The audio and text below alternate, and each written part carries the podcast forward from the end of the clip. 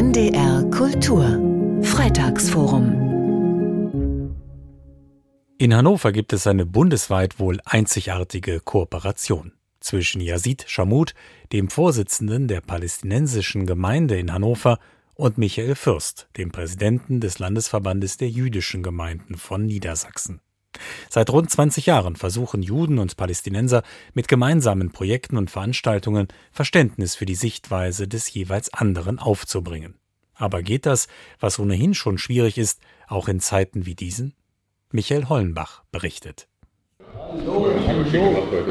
Yazid Chamut und Michael Fürst umarmen sich zur Begrüßung. Die beiden verbindet eine langjährige Freundschaft, auch wenn sie sehr unterschiedlich auf die derzeitige Lage und den Krieg im Nahen Osten blicken.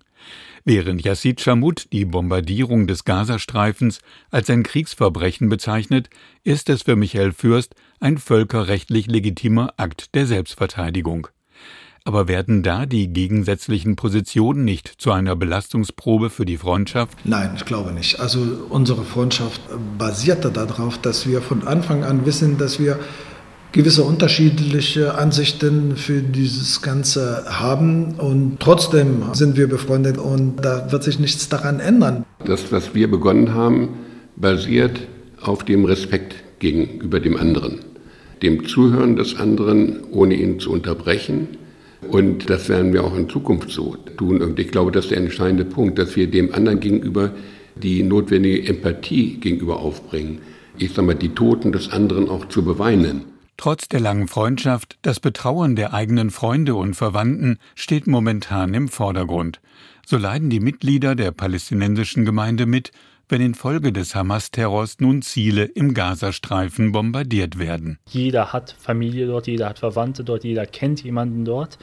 Das äh, lässt uns natürlich nicht unberührt. Und die Bilder sind natürlich schrecklich, sagt der 29-jährige Ismail. Zugleich betont er, wir haben kein Problem mit Juden, wir haben gar kein Problem mit Israelis. Die meisten Israelis sehen den Krieg sehr kritisch. Und mein Appell geht weiterhin, dass man den Antisemitismus, dass man den auf keinen Fall auch nur ein Zentimeter gewähren lässt. So entschieden sich die palästinensische Gemeinde in Hannover gegen den Antisemitismus abgrenzt, so sehr beklagt sie aber auch eine zunehmende Ausgrenzung.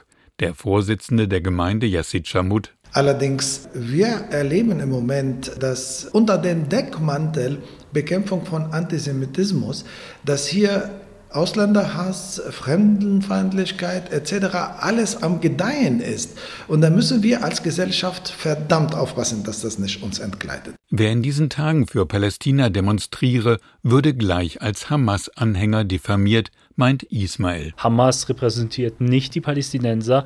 Wir sind gegen Terror wir sind gegen Mord und Totschlag auf beiden Seiten und wir sind für eine Waffenruhe. Und ich frage mich tatsächlich, wie man es hinbekommt, über fünf Ecken zu denken, wenn man sagt, ich bin für eine humanitäre Waffenruhe, dass man gleich für die Hamas ist. In den vergangenen Jahren gab es mehrere Projekte und Veranstaltungen, in denen in Hannover Juden und Palästinenser miteinander geredet haben, um die Sichtweise der jeweils anderen Seite kennenzulernen.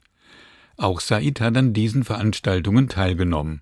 Sein Bruder lebt mit seiner Familie in dem Flüchtlingslager Jabalia, das in dieser Woche vom israelischen Militär bombardiert worden ist. Said, der während des Gesprächs mit den Tränen zu kämpfen hat, sagt, er könne sich solch einen jüdisch-palästinensischen Dialog momentan sehr schlecht vorstellen. Und es würde mir jetzt schwer fallen, dass ich mit einem Israeli ein ganz normales Gespräch führe.